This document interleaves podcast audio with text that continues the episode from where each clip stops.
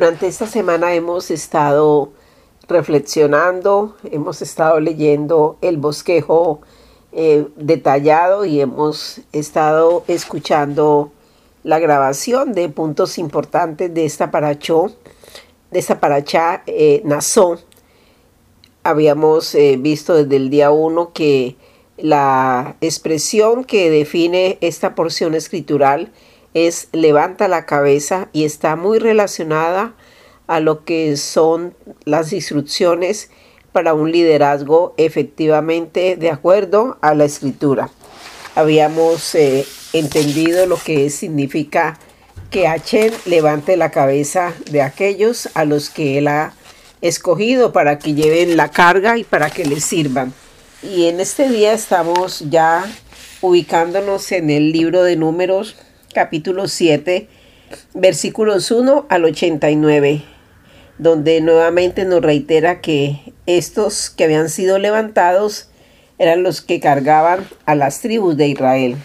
Si leemos allí en nuestras, nuestras Biblias el libro de números capítulo 7, versículo 1, dice de la siguiente manera, aconteció el día en que Moisés terminó de hacer levantar el tabernáculo, de ungirlo y de santificarlo con todos sus utensilios, y de ungir y de consagrar el altar con todos sus utensilios, que los príncipes de Israel, cabezas de sus casas paternas, presentaron sus ofrendas.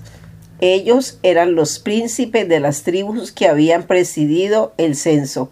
Y expresábamos el primer día que la expresión en el original hebreo no es los príncipes.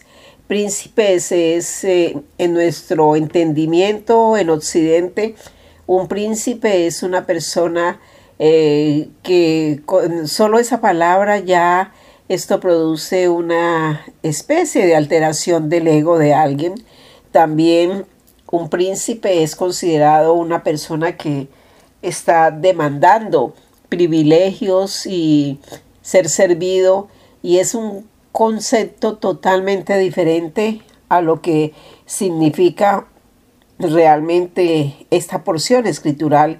Eh, ellos eran los que Achen había levantado su cabeza, pero era para servir, era para llevar la carga de su pueblo, era para seguir los procedimientos escriturales y en, conectábamos con lo que hoy en día en una congregación debemos ser los verdaderos líderes.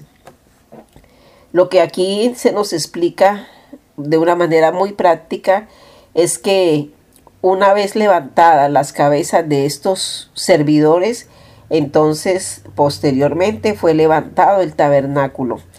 ¿Y esto que nos lleva a concluir? Nos lleva a concluir algo que es muy importante. No se puede levantar el santuario, tampoco se puede pensar en levantar una congregación si no se han levantado a los servidores. Entonces es evidente que una congregación está conformada por un grupo que han sido levantados por Achen y que han sido levantados para que entre todos, con su función asignada de una manera específica, lleven las cargas y estén dispuestos a servir. El tabernáculo tenía que ser un ejad, una unidad totalmente eh, complementada. Eh, pudimos entender cuando se hablaba de su proceso de construcción que las piezas encajaban perfectamente, que había una unidad consecutiva, que no había nada fuera de esa unidad, no habían ruedas sueltas y esto nos ha dado profundas enseñanzas. Igualmente los líderes y los miembros de una congregación estamos llamados a ser una unejad.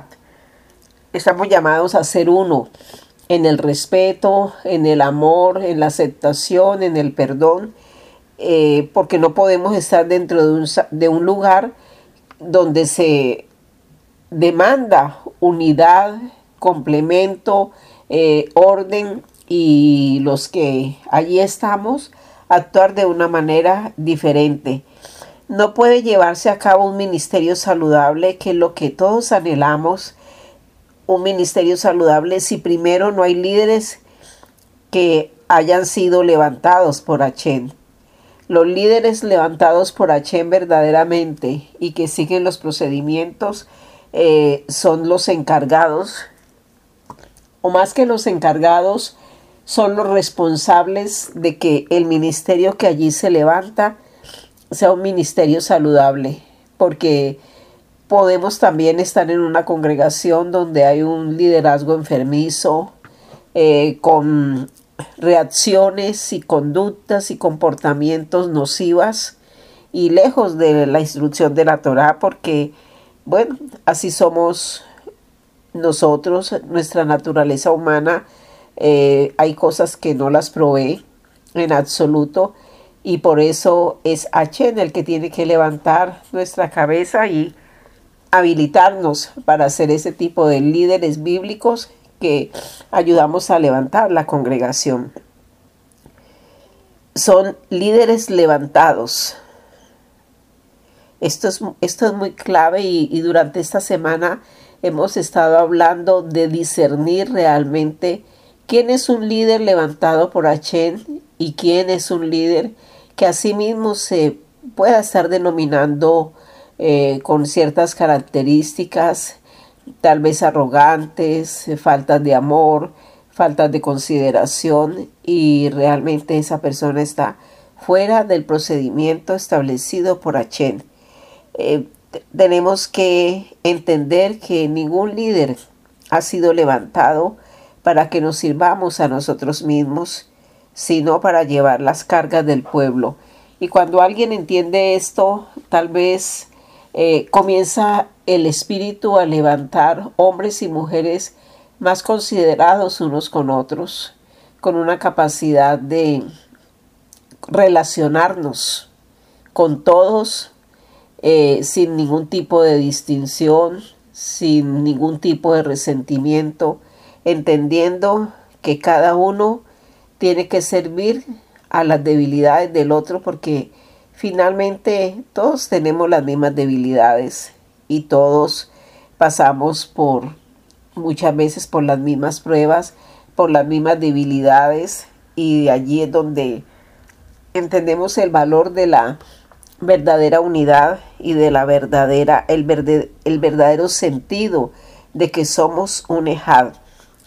Aprendimos también que los que eran levantados eran los, las cabezas de los llamados a servir, de servidores, y que la expresión no es los príncipes.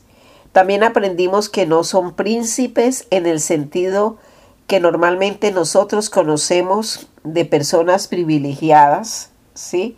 Porque muchas veces en un concepto equivocado del liderazgo, eh, nos sentimos que es un privilegio tan grande que el Señor nos haya llamado para, para, hacer, para ocupar una, una función. Recordemos también que no es un cargo, sino una carga la que llevamos. Esto cambia completamente nuestro... Mm, sentido común en cuanto a lo que es ser un líder. Y se habla que, que un líder es alguien que tiene muchos privilegios, que se siente por encima de otros, que eh, comienza a actuar con algunas actitudes un poco egoístas y que el liderazgo de la iglesia ha cometido muchos errores en ese sentido. Muchísimos hemos cometido y todos. No podemos señalar con el dedo al otro y, y creer que la Torah es para aquel que ha cometido esos errores, porque la instrucción del Padre es para todos, entendiendo que todos hemos fallado y hemos cometido los mismos errores y que algunos de la congregación tienen unas debilidades y otros tenemos otras. Entonces, eh, ya aprendimos entonces que no es eso de sentirnos personas privilegiadas en absoluto. No, no, no, no fueron eh, personas con rasgos o con denominaciones de privilegio fueron nazi, fueron personas levantadas y siguen siendo hoy en día en la congregación levantadas, eh, levantadas sus cabezas para llevar una carga, para servir, para cuidar de los otros, porque quien no lleva la carga de la congregación, quien, quien no está comprometido con esa congregación, quien no sirve la congregación, sirve de hacer un servicio a los demás y no, no cuida, en este caso, no cuida de la vida de sus hermanos, entonces ese, esa persona eh, no ha sido levantada por Dios, está haciendo, está ejerciendo una mala función de liderazgo. El nombre de esta paracha, como lo dije al comienzo, es Nazón y significa nuevamente que H levanta la cabeza de los que ellos, él escogió para que son los llamados a levantar el tabernáculo, no otros, porque realmente esta casa y cualquier congregación es construida y es levantada entre todos, entre todos aquellos que Achen ha escogido para levantar su cabeza. Miren esto tan importante, el tabernáculo fue levantado por gente que tenía conciencia clara de lo que significa ser llamado nazi. Esto, ¿cómo lo aplicaríamos hoy en día? Cada uno de nosotros en la congregación tenemos una conciencia clara de lo que significa ser llamados, apartados, tener un voto en que nos hemos dedicado por completo al Señor, entender que, que estamos llamados a servir, a ser parte, a estar comprometidos.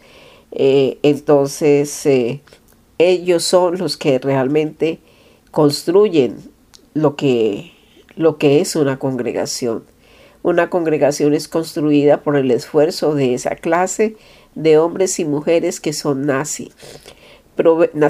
Proverbios nos habla de la mujer virtuosa y es una exposición muy precisa de lo que nosotras como mujeres debemos ser y debemos hacer al hacer parte de una congregación. Lo que dice más que una mujer hermosa, una mujer eh, de cuya apariencia es muy destacada, cuyo, cuyas obras son muy destacadas, lo que dice es que es una mujer de combate. Y una mujer de combate, cuando escuchamos eso, ¿en qué pensamos? Es una mujer trabajadora, laboriosa, eh, que sirve, que sirve a su esposo, sirve a sus hijos, eh, que es un testimonio, que no come el pan de balde. Es, bueno, ¿cuántas veces hemos leído Proverbios 31? ¿Cuántas veces para honrar a una mujer eh, se le dice que es como la mujer de Proverbios 31? Y, y es muy hermoso, es muy hermoso, pero llama mucho la atención que la mujer virtuosa no es virtuosa por otra cosa diferente que porque, porque es una mujer de combate, una mujer que sirve, una mujer luchadora, esforzada, una mujer que lleva la carga, que realiza el servicio de cuidar, que evita ser contaminada, que sigue el procedimiento de la Torah porque conoce la Torah, que cumple la palabra empeñada. Eso es realmente ser una mujer de combate, porque no hemos sido invitadas a ser mujeres virtuosas como lo podemos entender. Los levantados fueron los primeros en entregar sus propias ofrendas y contribuciones para asimismo levantar el tabernáculo. Leemos eh, de cómo los sacerdotes, como los que ejercían sus funciones, ellos fueron los primeros en, llevar sus propias ofrendas. Eh, no mm, dice la escritura que cuando David estaba construyendo, estaba recogiendo para edificar eh, y muchos eh, patriarcas buscando el lugar para enterrar a sus muertos, a sus familias cercanas, e iban y compraban los lugares para las tumbas, para el, sepulcro de ellos. Eh, y hay una frase que nos llama mucho la atención y es, no mm, cogeré algo de balde, tendrá que tener un precio, pagaré un valor. Eh, mm, esto es muy importante entenderlo, que ellos, los levantados, los escogidos y los apartados, fueron los primeros en entregar sus propias ofrendas, sus contribuciones. Diríamos hoy en día que ellos pagaron el precio de levantar el tabernáculo. Hay una historia que eh, recorre el mundo, seguramente todos la conocemos, acerca de grandes personajes del pueblo de Israel y, aquí la voy a compartir rápidamente. Dice que cuando nació el Estado de Israel eh, se conoció un sistema comunitario llamado kibbutz. Era, era, un trabajo de comunidad, era vida de comunidad, no era vida independiente, porque ustedes hemos visto esta semana el peligro de ser ruedas sueltas dentro de una congregación y estar desconectados de, todos los hermanos, no unos grupos separados de los otros, no es así, eh, es, es vivir una vida de comunidad. Y se dice que los miembros de esas comunidades, que hacían parte de esas comunidades, comenzaron a comprar individualmente terrenos, tomaron los que tenían más dinero, más dinero comenzaron a comprar terrenos y, lo aportaban para el kibutz, así como es como se le conoce. Y cuando compraban los terrenos y, y lo entregaban eh, para comprar los, eh, e, esos lugares o ellos entregaban los terrenos a la comunidad, no se les eximía de trabajar como cualquiera en la comunidad. Y esto suena un poco extraño porque si hay una comunidad, pero hay unos que por sus posesiones económicas eh, compran terrenos, ellos reclamarían que no se les exigiera eh, servir porque ese lugar se compró con su dinero, con sus recursos. En nuestra cultura eso es lo que alguien diría, bueno, yo, este terreno es mío, yo di dinero para comprarlo, pues bueno, que trabajen los que, los que no aportaron, porque eh, es así como es nuestra mentalidad. Y llama la atención que Golda Meir fue la primer ministro de Israel. Ella misma vivió en un kibutz y ella era llamada a ordeñar las vacas. Ella se tomaba la leche cada día que ella misma había ordenado y ella había hecho, sido parte de compras de extensos terrenos.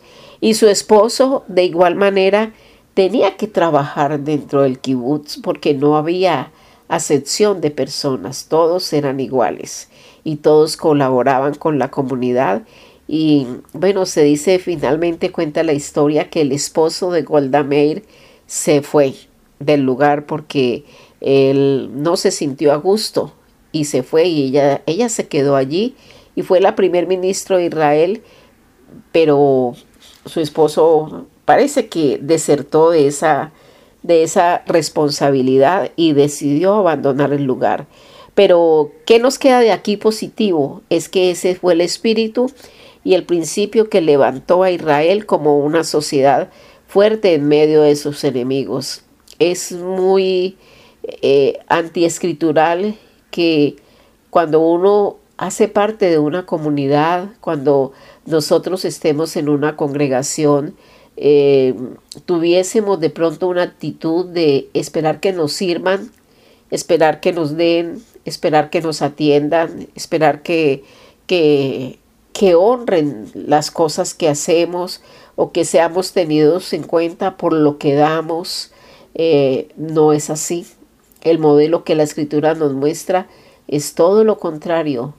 Cada uno eh, hacía que lo que tenía en la congregación le, le hubiese costado y, y servían como si no hubiesen dado nada.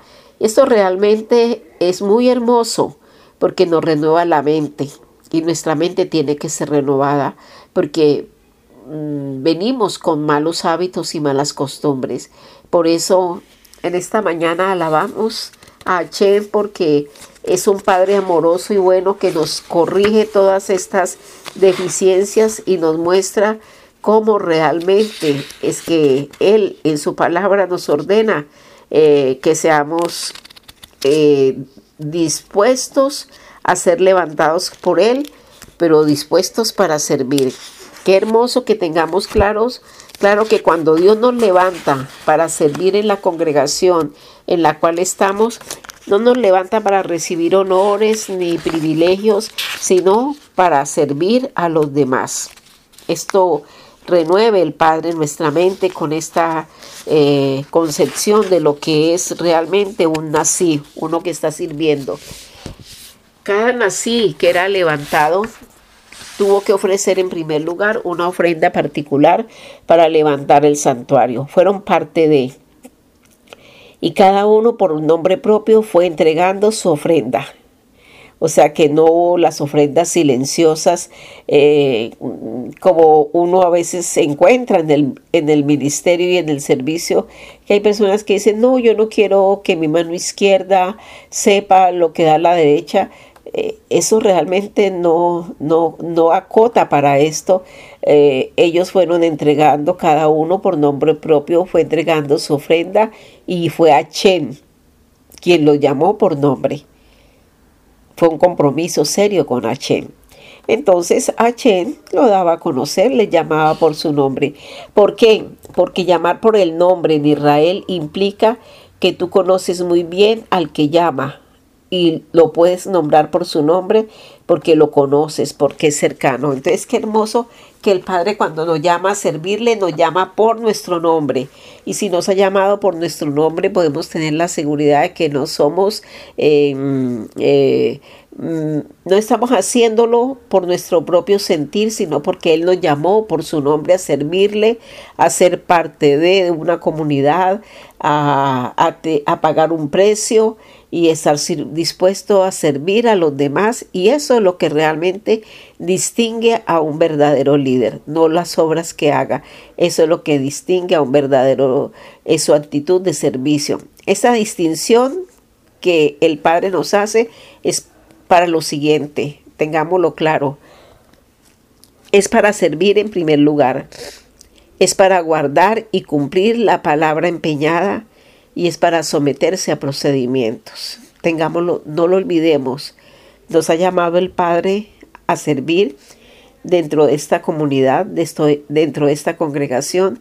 Entonces Él nos distinguió, nos hizo esa distinción para servir a los demás, para guardar y cumplir la palabra empeñada, recordemos lo de los votos, y para someternos al procedimiento establecido por Hashem. Por eso eh, conectamos con la expresión en el Nuevo Testamento cuando Yehoshua dice, mis ovejas oyen mi voz y me siguen y yo las conozco y como yo las conozco, pues por eso las llama por su nombre. Así que debemos tener conciencia del llamamiento hecho por Machiach. No se trata de asuntos académicos para calificar para el servicio.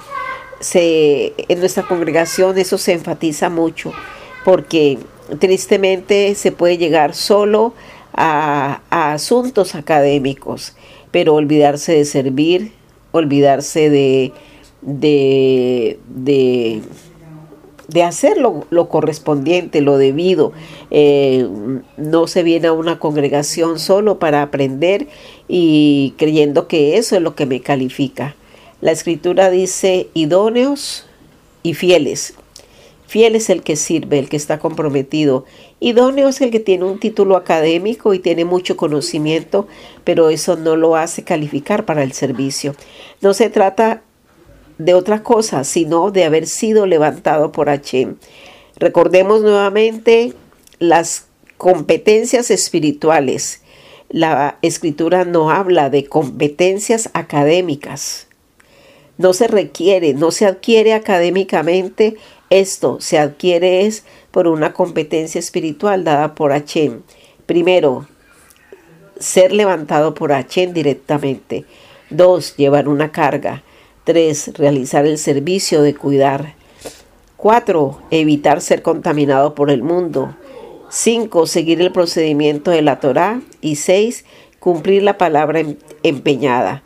Esto es lo que se llama formar el carácter de un líder. Y necesitamos dejar que Hashem trabaje nuestro carácter porque Él llama a aquel que le sirve el varón perfecto porque sigue el carácter y el ejemplo de Yehoshua Hamachia.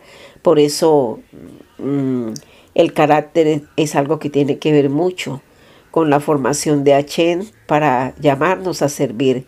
Se requiere de un líder que tenga experiencia de caminar con, con Yehoshua que tenga esa experiencia de que ha caminado largo tiempo con Él. Debe tener comunión continua con Yehoshua y necesita haber sido levantado por Él. Tres cosas.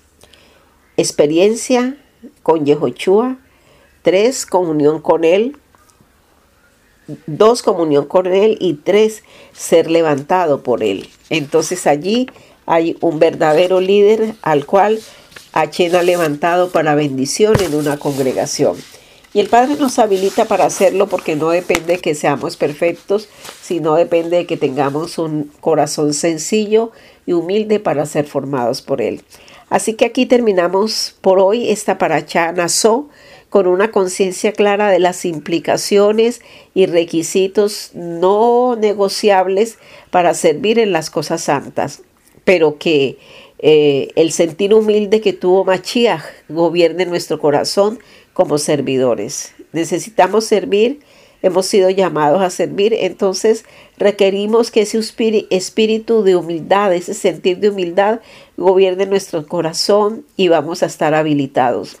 Finalmente, Filipenses 2 del 5 al 11 dice, considerad entre vosotros, o sea, entre todos, lo que hubo también en Yehoshua Hamachiach, el cual, existiendo en forma de Dios, si él siendo Dios, no quiso por usurpación ser igual a Dios, sino que se despojó a sí mismo tomando forma de siervo, forma de siervo, hecho semejante a los hombres, y hallándose en la condición de hombre, se humilló a sí mismo al hacerse obediente hasta la muerte y muerte de cruz por lo cual Dios también lo exaltó hasta lo sumo y le dio el nombre que es sobre todo nombre, para que en el nombre de Yehoshua Hamachiat se doble toda rodilla de los que están en los cielos y en la tierra y debajo de la tierra, y toda lengua confiese que Yehoshua es el Señor para gloria de Dios Padre. ¿Qué podemos decir en este día previo al comienzo de Shabbat? Gracias por haberme dado un trabajo honroso en tu casa, en medio de tu pueblo, pero fue dado por ti y eres tú el que me implementa con aquellas cosas de mi carácter, de mi servicio, de mi apartarme del mundo, de eh, seguir los procedimientos correctos, eh, eres tú. Hermanos, Shabbat Shalom.